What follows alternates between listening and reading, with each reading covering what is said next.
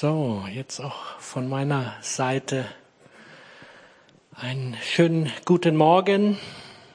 Schön, dass wir gemeinsam die nächste Folge, sagt man, glaube ich, ich weiß immer nicht, was Folge, Serie ist, glaube ich, das Große, ne? aber die Folge von Keys to Freedom haben, sind in der dritten. Und für alle die, die nicht wissen, was das ist und versteht man das jetzt, wenn wir schon drei, zwei hatten? Ja, kein Problem. Jede Predigt ist so, dass man damit was anfangen kann. Wir haben für euch die Zettel wieder vorbereitet mit Fragen drauf, so dass ihr auch noch was zum Nacharbeiten habt. Es geht heute um die Macht der Gedanken, um unsere Gedanken, was Gedanken so mit uns tun. Und diese Spuren, die ihr da seht, die wurden von irgendwelchen Reifen, waren es wahrscheinlich nicht, von irgendwelchen Stahlrädern in den Felsen hineingespurt.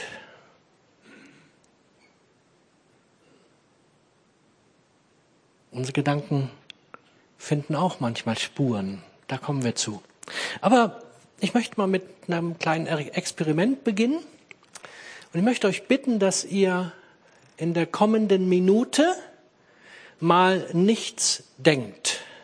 Ihr dürft jetzt die Augen schließen und bitte eine Minute lang nichts denken. Und wer denn gedacht hat, der darf sich mal melden, wenn er was gedacht hat. Also ich vermute, nach kurzer Zeit müssten alle Arme oben sein. Wir schaffen das nicht. Wir können nicht nicht denken. Es geht einfach nicht. Wir denken immer. Mal kann das ja gut sein, aber wie oft ist das nicht ganz so doll. Und ich habe mal geguckt, was die Wissenschaft dazu sagt.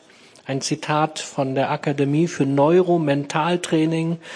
Neuroplastizität, die Macht der Gedanken über das Gehirn, eine neue Studie von 2020, hat die Studie ergeben, dass wir durchschnittlich 6200 Gedanken pro Tag haben, was etwa 4,3 Gedanken pro Minute entspricht. Da gibt's noch andere Zahlen zu, andere sagen, die liegen zwischen 80 18.000 und 60.000 Gedanken pro Tag. Ähm, da findet man aber nicht wirklich Belege für. Aber das macht ja nichts, ob es so viel oder so viel sind. Es ist viel. Ich glaube, das wird schon mal klar.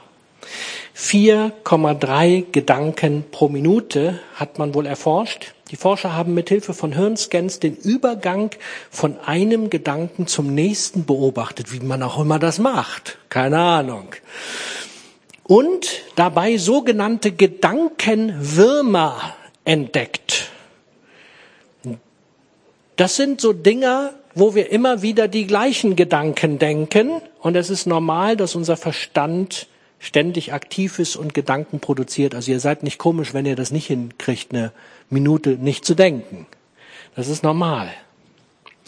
Jetzt fand ich aber sehr spannend das nächste, was passiert im Körper, wenn wir denken. Jeder Gedanke, wenn ein bestimmtes Aktionspotenzial erreicht wird, löst im Gehirn eine biochemische Reaktion aus. Botenstoffe, Neurotransmitter, Neuropeptide und Hormone werden ausgeschüttet. Und jetzt kommt's. Bei negativen Gedanken werden zum Beispiel Adrenalin, Noradre, no, Noradrenalin, siehste, ich kann doch nicht mal lesen, wie das Ding wirklich heißt hier. Cortisol, Zytokine, Histamine ausgeschüttet. Bei positiven Gedanken Serotonin, Oxytocin, Dopamin, Endorphine, Endorphine hört sich gut an und so weiter. Also die bei den positiven, na, die sind gut, die machen Freude und so weiter und so weiter. Die anderen haben eher mit Stress zu tun.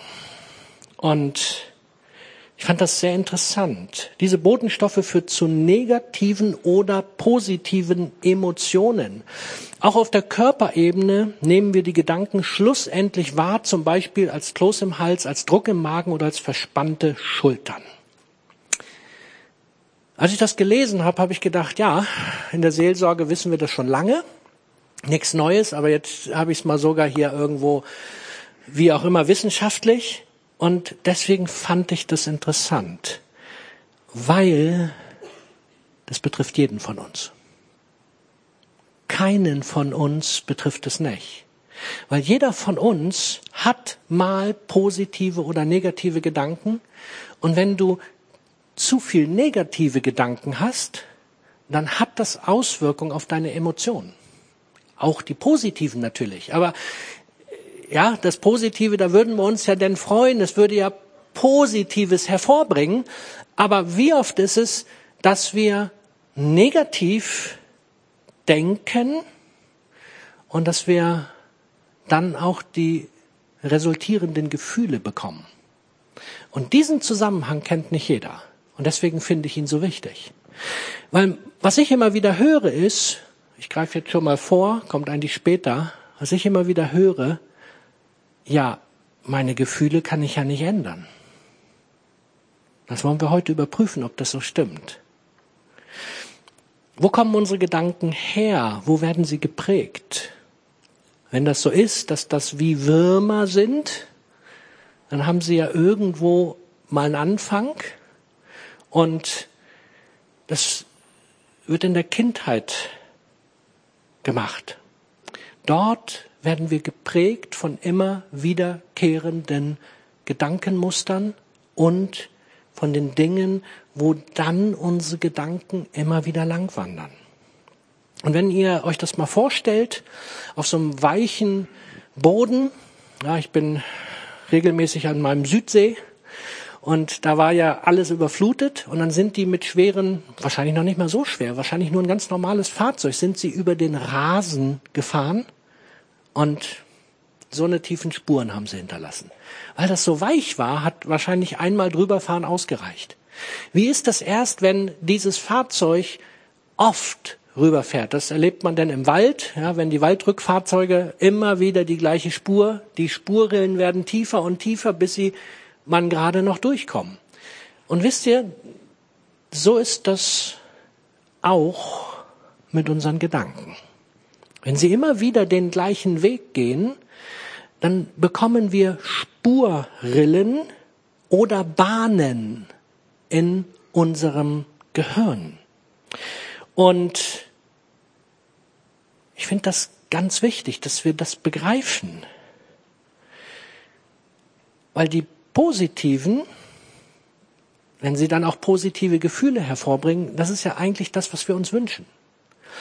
Aber wenn wir in der Spurrille von negativen Gedanken unterwegs sind und wir da auch nicht so einfach rauskommen und dann die negativen Gefühle als Folge kommen,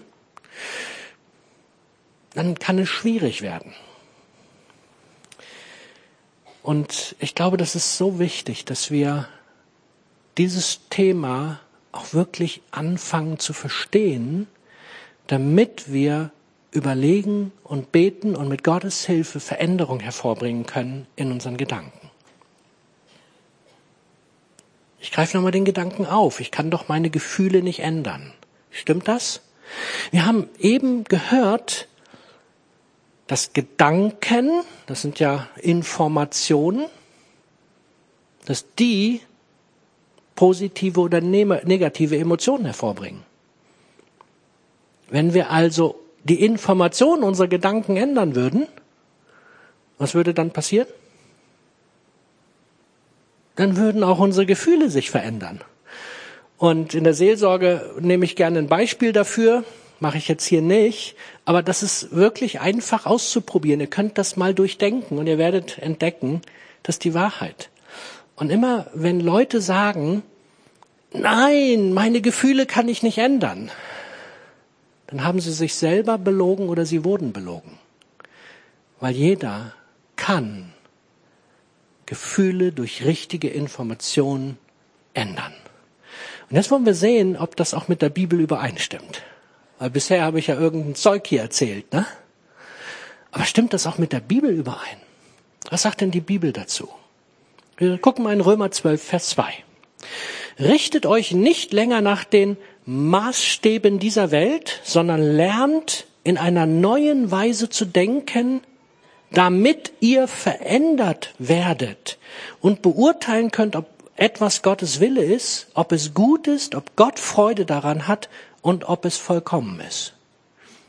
Hier haben wir einen eindeutigen Zusammenhang, dass Gott sagt, lernt in einer neuen Weise zu denken, damit ihr verändert werdet. Wenn wir verändert werden, was wird denn dann verändert? Ja, unsere Emotionen, weil die sind das Entscheidende, das Prägende. Die sind doch das, was uns immer ziehen. Habt ihr das schon mal erlebt?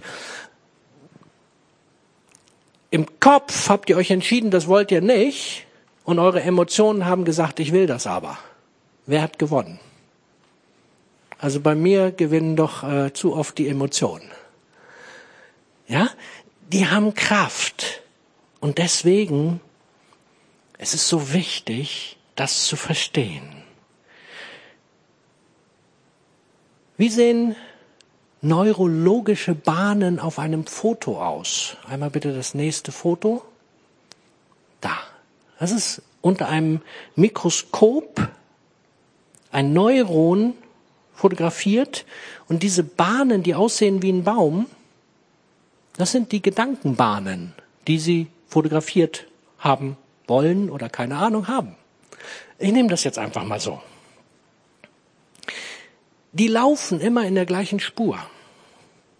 Und trotzdem sagt die Bibel, wir sollen unsere Gedanken verändern. Wir sollen es nicht angepasst haben an das, was die Welt uns gelehrt hat, sondern wir sollen es an das Reich Gottes anpassen.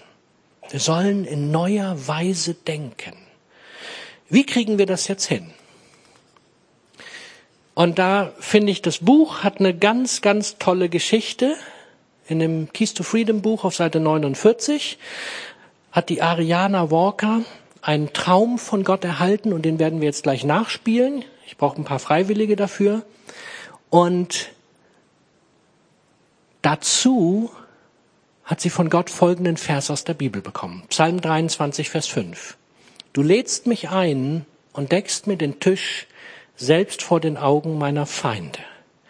Du salbst mein Haupt mit Öl, um mich zu ehren und füllst meinen Becher bis zum Überfließen. Und dieses Bild hat sie von Gott gesehen und das hat sich so dargestellt, dass sie in einem Restaurant Leute gesehen hat, die dort gesessen haben. Und Joel, bist du lieb, ich brauche noch einen Stuhl bitte. Und dann brauche ich jetzt ein paar Freiwillige. Irgendwie, ja. Was ist denn los mit euch? Friede, Liebe, Freude. Ja, ein bisschen, ich will was hören. Ihr, ihr dürft ruhig mal was ausdrücken. Ja, singen, was auch immer. Also, ihr merkt, ja, die sind nicht vorbereitet. Danke, dass Sie das machen. Und ich weiß nicht, wo, wollt, wo wolltet ihr sitzen, wenn die jetzt hier wirklich als Liebe, Freude, Hoffnung und so unterwegs wären? Würdet ihr auch hier sitzen wollen? Okay. Ja, so, ja, so langsam, so langsam kommen sie in Stimmung. Also ich habe da nichts reingetan, ne? Müsst euch keine Sorgen machen. Und wisst ihr, ich, ich stehe, ich stehe auf so eine Gesellschaft mit solchen illustren Leuten, aber irgendwie, äh, äh, nee, äh, ich bin doch lieber hier mit Hoffnung und Freude zusammen und, aber irgendwie, was ist das denn da hinten in der Ecke? Irgendwie, irgendwie, könnt, könnt ihr mir nicht ein bisschen Hoffnung machen oder irgendwie, hallo? Hier fehlt jemand. Wer ist hier abgehauen? Der Glaube, was ist denn hier los? Du, du willst mich verlassen oder was? Du musst bleiben, wo du bist. Ihr dürft alle bleiben. Ich finde das toll, dass ihr das wollt, aber wisst ihr, wie oft stehen wir in der Situation, dass die Angst immer näher kommt und uns bedrängt. Und wisst ihr, wenn ich jetzt hier noch sitzen würde, wäre kein Stuhl frei. Und jetzt passiert was ganz Wichtiges. Entweder wir lassen zu, dass die Angst irgendeine von diesen Emotionen verdrängt, weil wir sie im Fokus behalten und weil wir immer wieder den Blick darauf haben, oder nicht? Und Gott sagte der Ariane, als er ihr diesen Traum gab, Ariane, du musst dich entscheiden. Es sind nicht mehr Stühle da, sondern es sind nur die Stühle, Sorge, du darfst dich auch da mit runtermischen. Es sind nur die Stühle da, die zur Verfügung sind. Und die Frage ist, was lassen wir zu? Angst, weg jetzt. Geh dahin, wo du hingehörst. Ab in die Ecke. Mann, ey. Danke euch.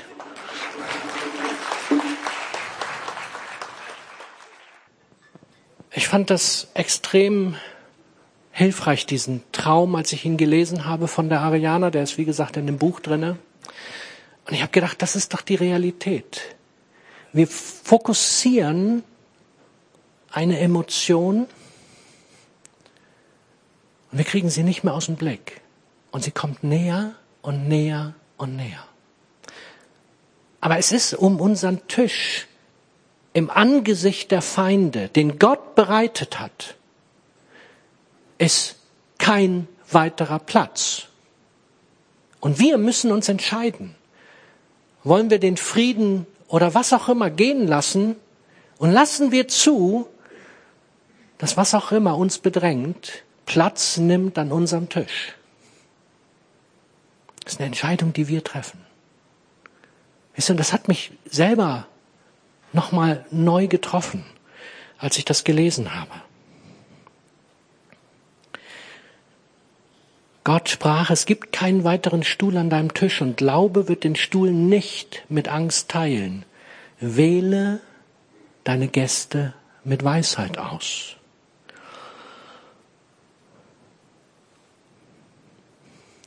Ich möchte euch bitten, dass ihr jetzt das mal reflektiert. Wir haben fünf Minuten dafür. Du kannst das alleine mit Gott machen.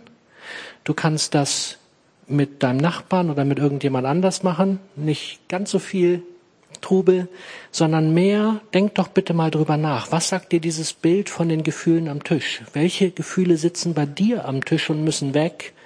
Welche Gefühle sollen kommen? Fünf Minuten einfach mal bitte kurz für euch oder mit Nachbarn oder jemand kurz reflektieren. Ich denke, wenn wir uns darüber Gedanken machen, merken wir, das betrifft jeden von uns, oder? Da sitzen manche Gefühle, die wir wahrscheinlich nicht haben wollen in unserer Tischrunde. Und nochmal, Gefühle kommen vom Denken von Informationen, wie wir denken. Nochmal dieses Römer 12, Vers 2. Richtet euch nicht länger nach den Maßstäben der Welt, sondern lernt in einer neuen Weise zu denken, damit ihr verändert werdet. Wir müssen die Dinge, die nicht richtig sind in unserem Denken, die Lügen, die wir glauben oder was es auch immer ist, wir müssen sie mit der Wahrheit des Wortes Gottes austauschen. Und wisst ihr, das ist unser Job. Gott gibt uns keine Gehirnwäsche.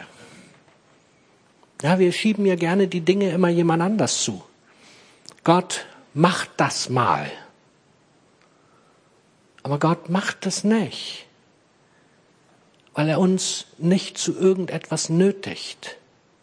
Wenn wir sagen, Gott, ich kriege das nicht hin, ich brauche deine Hilfe, dann ist das was anderes.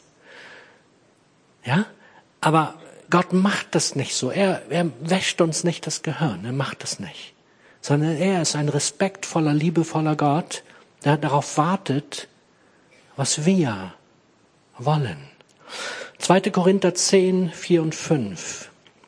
Die Waffen, mit denen wir unseren Kampf führen, hier steht unseren Kampf führen, sind nicht die Waffen dieser Welt. Es sind Waffen von durchschlagender Kraft, die zu dienen, dienen, die dazu dienen, im Einsatz für Gott feindliche Festungen zu zerstören. Mit diesen Waffen bringen wir eigenmächtige Gedankengebäude zum Einsturz und reißen alle menschlichen Hochmut nieder, der sich gegen die wahre Gotteserkenntnis auflehnt. Das ganze selbstherrliche Denken nehmen wir gefangen, damit es Christus gehorsam wird. Das ist der Kampf, den wir kämpfen müssen. Nicht gegen Fleisch und Blut und nicht mit Waffen, um andere zu verletzen. Nein, um unsere Gedankengebäude, die sich in uns verfestigt haben und die nicht dem Wort Gottes entsprechen, die zu bekämpfen. Und das ist unser Job. Das ist nicht Gottes Job. Er hilft uns gerne dabei. Da sehnt er sich danach, dass er uns helfen darf. Aber wenn wir das nicht wollen, dann wird das nicht passieren. Dann werden wir weiter denken. Und wie funktioniert das? Johannes 8, 32, und ihr werdet die Wahrheit erkennen und die Wahrheit wird euch frei machen. Die Erkenntnis der Wahrheit macht uns frei. Wichtig, wichtig ist, dass wir es erkennen. Jesus selber ist in Person die Wahrheit. Und auch wieder da, er macht uns nicht frei, wenn wir das nicht wollen. Aber wenn wir ihn erkennen, dann werden wir frei von falschen Gedankengebäuden. Und durch diese Erkenntnis der Wahrheit können die Spurrillen in unseren Gedanken, ja, stellt euch das vor, die können durch die Wahrheit aufgefüllt werden. Oder die Bahnen in unseren Neuronen, die können neu gespurt werden. Die Wahrheit ist dann eine andere Spur. Je nachdem, welches Bild du bevorzugst. Ich bin so der Typ, der diese Spurrillen, das kann ich mir gut vorstellen. Ja, und die werden mit Wahrheit aufgefüllt. Und dann können meine Gedanken auf der Wahrheit neu laufen. Das ist das, was wir, glaube ich, brauchen. Ich möchte eine biblische Geschichte noch mit reinnehmen von Elia. Kurz erzählt, Elia war im Alten Testament ein starker Mann Gottes. Genial. Der hat Wunder getan, die sind gigantisch gewesen. Ja? Er hat, weil Gott ihm gesagt hat, die ist zu viel Sünde da. Drei Jahre lang soll es kein Regen in Israel geben, hat er gesagt. Es wird die nächsten drei Jahre kein Regen fallen. Und so ist es passiert. Er hat alle möglichen abgefahrenen Wunder erlebt. Dann kommt's zum Ende dieser Periode der Hungersnot. Gott sagt zu ihm, so, jetzt sollst du losgehen und ich möchte, dass das jetzt zu einem Ende kommt. Ruf die Baalspriester auf dem Kamel zusammen, ruf das ganze Volk Gottes zusammen und ich werde mich beweisen. Ich werde euch beweisen, wer der lebendige, wer der wahre Gott ist. Es wird ein Altar aufgebaut für die Baalspriester, es wird ein Altar für Gott aufgebaut, den lebendigen Gott der Israeliten. Und die ganze Geschichte könnt ihr nachlesen, ich erzähle nicht alles. Aber es kommt zu einem Mega-Showdown und das Opfer, was Elia aufgebaut hat, da fällt Feuer vom Himmel, es wird alles verzehrt und bei den Baalspriestern, obwohl sie den ganzen Tag ihren Baal angerufen haben, passierte nichts. Und dann, weil sie das Volk verführt haben, mussten die Baalspriester sterben. 400 wurden getötet an dem Abend. Und also wirklich gigantische Dinge, die durch Elia passiert sind. Und dann gibt Gott ihm die Kraft, dass er circa 40 Kilometer in dem Regen, der dann kommt, so wie er vorhergesagt hat, 40 Kilometer schneller als ein Pferd mit Wagen, als der König unterwegs sein kann, läuft 40 Kilometer, das muss unfassbar, ja, wenn man sich das vorstellt. Er hat die Kraft dafür. Und dann passiert was ganz Spannendes. Also wirklich dieser, dieser Mann, wo ich sagen würde, Mann Gottes pur. Und dann passiert Folgendes. Am nächsten Tag, daraufhin schickte Isabel einen Boten zu Elia und ließ ihm ausrichten, die Götter sollen auch mich töten, wenn ich nicht morgen um diese Zeit das Gleiche mit dir tue, wie du es mit ihnen getan hast, mit den Balzpriestern. Und jetzt, da bekam Elia Angst und floh um sein Leben. Er ging nach Beersheba in Juda und dort ließ er seinen Diener zurück. Nochmal, dieser Typ hatte gerade 400 Balzpriester umgebracht, hatte gerade erlebt, wie Gott vom Himmel Feuer hat fallen lassen. Der hatte Wunder oder über Wunder erlebt. Er hatte gesagt, es soll nicht regnen, es regnet nicht. Er hat von Gott gehört, es wird jetzt wieder regnen und er hat nur darauf gewartet und wusste, jetzt muss der Moment kommen und so weiter und so weiter. Und ein Satz kommt. Ein einziger Satz. Morgen werde ich mit dir das Gleiche tun, was du getan hast. Und Elia bekam Angst und floh um sein Leben. Was tat er? Er ging alleine eine Tagesstrecke weit in die Wüste. Schließlich sank er unter einem Ginsterstrauch nieder, der dort stand, und wollte nur noch sterben. Ich habe genug, Herr, sagte er. Nimm mein Leben, denn ich bin nicht besser als meine Vorfahren. Was ist hier passiert? Was ist passiert, dass dieser Mann Gottes plötzlich alleine voller Todesangst, ausgepowert, kraftlos zusammenbricht und sagt, ich will nur noch sterben. Das fragt sich Gott auch. Oder besser fragt ihn. 1. Könige 19. Doch der Herr sprach zu ihm, was tust du hier, Elia? Elia antwortete, ich habe dem Herrn Gott, dem Allmächtigen von ganzem Herzen gedient. Denn die Israeliten haben ihren Bund mit dir gebrochen, deine Altäre niedergerissen und deine Propheten getötet. Ich allein bin übrig geblieben und jetzt wollen sie auch mich umbringen. Da haben wir den Grund. Für Gott bis zum Burnout unterwegs gewesen. Habt ihr gehört, was ich gesagt habe? für Gott bis zum Burnout unterwegs gewesen, ist meine Interpretation. Und dann einer Lüge geglaubt. Weil wisst ihr, was die Lüge ist? Er dachte, er ist der letzte der Propheten, die übrig geblieben sind. Aber wenn wir 1. Könige 18, Vers 13 lesen, da hat ihm gerade vor der ganzen Geschichte einer erzählt, dass er 100 Propheten gerettet hatte.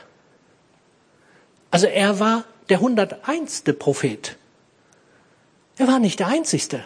Und Gott sagte denn später zu ihm, es sind noch weitere 7000, die gläubig sind. Der hat eine Lüge geglaubt, ganz simpel.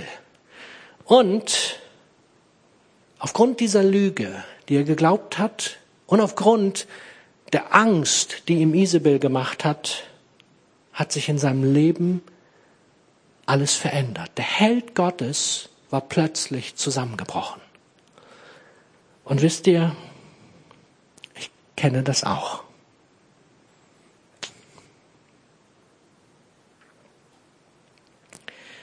Man ist gut unterwegs, ausgepowert, weil man viel gedient hat. Und dann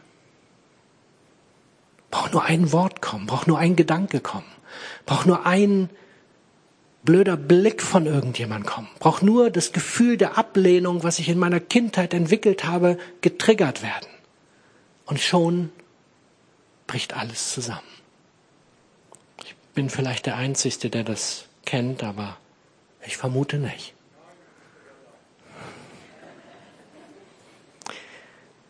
Was hat die Veränderung in das Leben von Elia gebracht? Die Veränderung hat Folgendes gebracht. Die darauf folgende Begegnung mit dem lebendigen Gott, die Worte Gottes, die er spricht, die Wahrheit, die er ihm verkündigt. Und der Auftrag, den Gott ihm gibt. Diesem Mann, der gerade zusammengebrochen ist, der zu nichts mehr zu gebrauchen ist, depressiv, Burnout, kaputt, fertig. Da sagt Gott, hey, so einfach kommst du mir hier nicht raus. Ich habe noch einen Auftrag für dich. Aber diesmal aus meiner Kraft bitte. Und er aus der Begegnung mit dem lebendigen Gott. Worte der Wahrheit in sich aufgenommen. Klarheit, wo es lang gehen soll. Bekommt die Kraft, sich wieder auf den Weg zu machen. Vorher hat Gott ihn noch durch Engel versorgt, damit er was zu beißen hatte. So ist nämlich Gott. Ein Gott, der an alles denkt. Und Gott war nicht sauer auf Elia, sondern er hat ihn versorgt, suchte und begegnete ihm. Ist das nicht genial? Wisst ihr, diese Situation, die Elia passiert ist, er hat nicht aufgepasst, wer an seinem Tisch sitzt. Und mir geht das auch immer wieder so. Wisst ihr, ich habe manche Situationen in meinem Leben gehabt, aber eine, wo ich auch in den letzten Jahren immer wieder drüber geredet habe, wo Angst plötzlich in meinem Leben hochpoppte, die ich nicht kannte. Die Angst vom Sterben. Die Angst, nicht mehr Luft zu kriegen zum Leben. Und Gott hat mir vor dreieinhalb, vier Jahren offenbart, wo sie herkommt, weil ich als Kind beinahe ertrunken wäre. Und diese Angst brach plötzlich hoch in meinem Leben.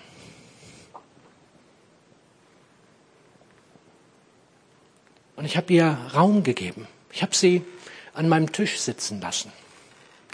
Und dann hat Gott gesagt, nachdem ich Wochen mich gequält habe, nicht schlafen konnte, hat Gott gesagt, hey, wollen wir das jetzt mal lösen? Und ich wollte das. Ich habe ein gutes Buch in die Hand bekommen und hat er gesagt, ich habe doch alles für dich bereitet. Warum holst du dir nicht das vom Kreuz, was du brauchst? Warum, warum behältst du die Angst? Bring sie doch dahin, wo sie hingehört. Und so habe ich das gemacht. Und dann bin ich zum Kreuz gegangen und habe ans Kreuz meine Angst gehängt und habe mir Frieden geholt. Und wisst ihr, das war so kostbar. Ich habe das genossen, wie der Friede plötzlich wieder in mein Herz kam. Und dann bin ich weitergegangen und ich kam und entdeckte, die Angst war schneller. Die war schon wieder da. Und der Friede war schon wieder weg. Wisst ihr, was ich dann gemacht habe? bin ich wieder losgegangen ans Kreuz. Wir können das Spiel jetzt tagelang spielen.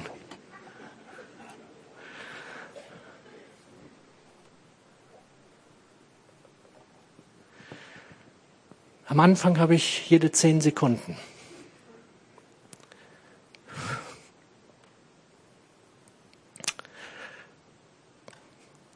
meine Angst weggebracht, Frieden geholt. Irgendwann waren es nur noch einmal in einer Minute. Irgendwann war es einmal in zehn Minuten. Irgendwann war es einmal in einer Stunde. Irgendwann einmal am Tag. Heute versucht sie mich irgendwann mal. Und ich sag, verschwinde. Ich brauche dich nicht. Du gehörst ans Kreuz, weil der Frieden von Christus ist meiner. Es hat mich Monate gekostet. Aber wisst ihr, heute darf ich wieder Frieden haben. Und die Angst, die ist da, wo sie hingehört. Ans Kreuz. Ich muss nicht mit Todesangst durch die Gegend rennen. Ich muss nicht panisch aufschrecken und nicht mehr wissen, wie mein Leben funktioniert. Ich muss nicht erdrückt werden von meiner Decke, weil sie die Decke, die ich seit 20 Jahren unter der ich schlafe, plötzlich so schwer ist, dass sie mir die Luft nimmt. Muss alles nicht sein. Weil Christus gestorben ist für uns, für meine Angst, für deine Sorge, für deine Angst und was es auch immer ist. Und ich mag dich ermutigen. Der eigentliche Kampf des Glaubens, ihr Lieben, das ist der Kampf des Glaubens. Dass wir die Lügen aus unserem Leben forträumen und das Wort Gottes in uns aufnehmen und dass wir die Lügen, die dafür sorgen, dass Ängste Raum haben, dass Sorgen Raum haben und was es auch immer ist, dass wir das ans Kreuz bringen und mit der Wahrheit des Wortes Gottes abändern und in neuen Spuren denken können. Aber wisst ihr, das können wir nicht alleine. Kann keiner von euch.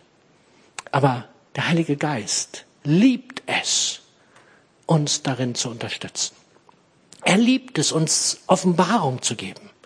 Er liebt es, uns zu zeigen, was dran ist.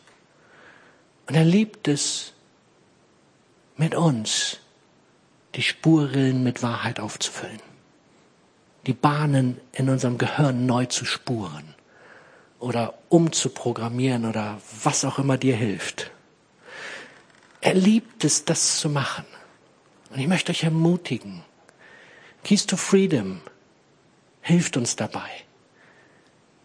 Wo wir von anderen hören, wie ich es heute erzählt habe, dass ich Dinge erlebt habe. Ich bin nicht der tolle Joe. Ich bin auch nur normaler Mensch, der Traumata erlebt hat und der lernen muss, dass Gott verändern muss. Ich brauche das auch. Und ich befürchte, auch ihr braucht es. Und so lasst uns doch gemeinsam diese Zeit jetzt nehmen und sagen, Gott, verändere die Dinge, die in unserem Leben nicht gesund sind. Wo Ängste da sind, wo Lügen da sind, die wir glauben.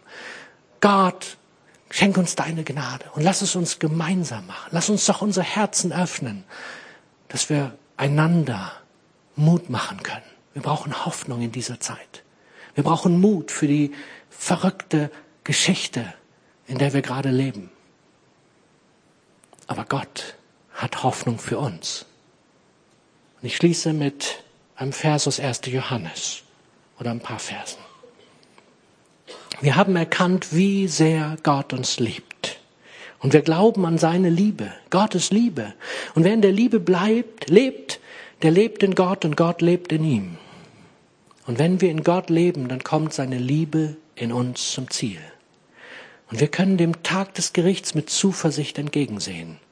Denn wir leben in dieser Welt in derselben Gemeinschaft mit Gott wie Christus. Und unsere Liebe kennt keine Angst. Ist das nicht cool? Wenn du Angst vor der Zukunft hast, brauchst du nicht. Glaub mir, brauchst du nicht haben. Wenn wir in der Liebe Christi unterwegs sind und seine Liebe ist zuerst für uns da, dann brauchen wir keine Angst, weil die vollkommene Liebe alle Angst vertreibt. Wir wollen lieben, weil er uns zuerst geliebt hat. Chris, komm bitte. Lass uns, lass uns doch unser Herzen ausstrecken danach wir können das nicht. Aber aus seiner Liebe, die ist so groß für uns, ist es möglich. Und trotzdem haben wir auch einen Job zu erledigen. Trotzdem haben wir das zu trainieren. Und der Heilige Geist offenbart, was wir brauchen. Amen.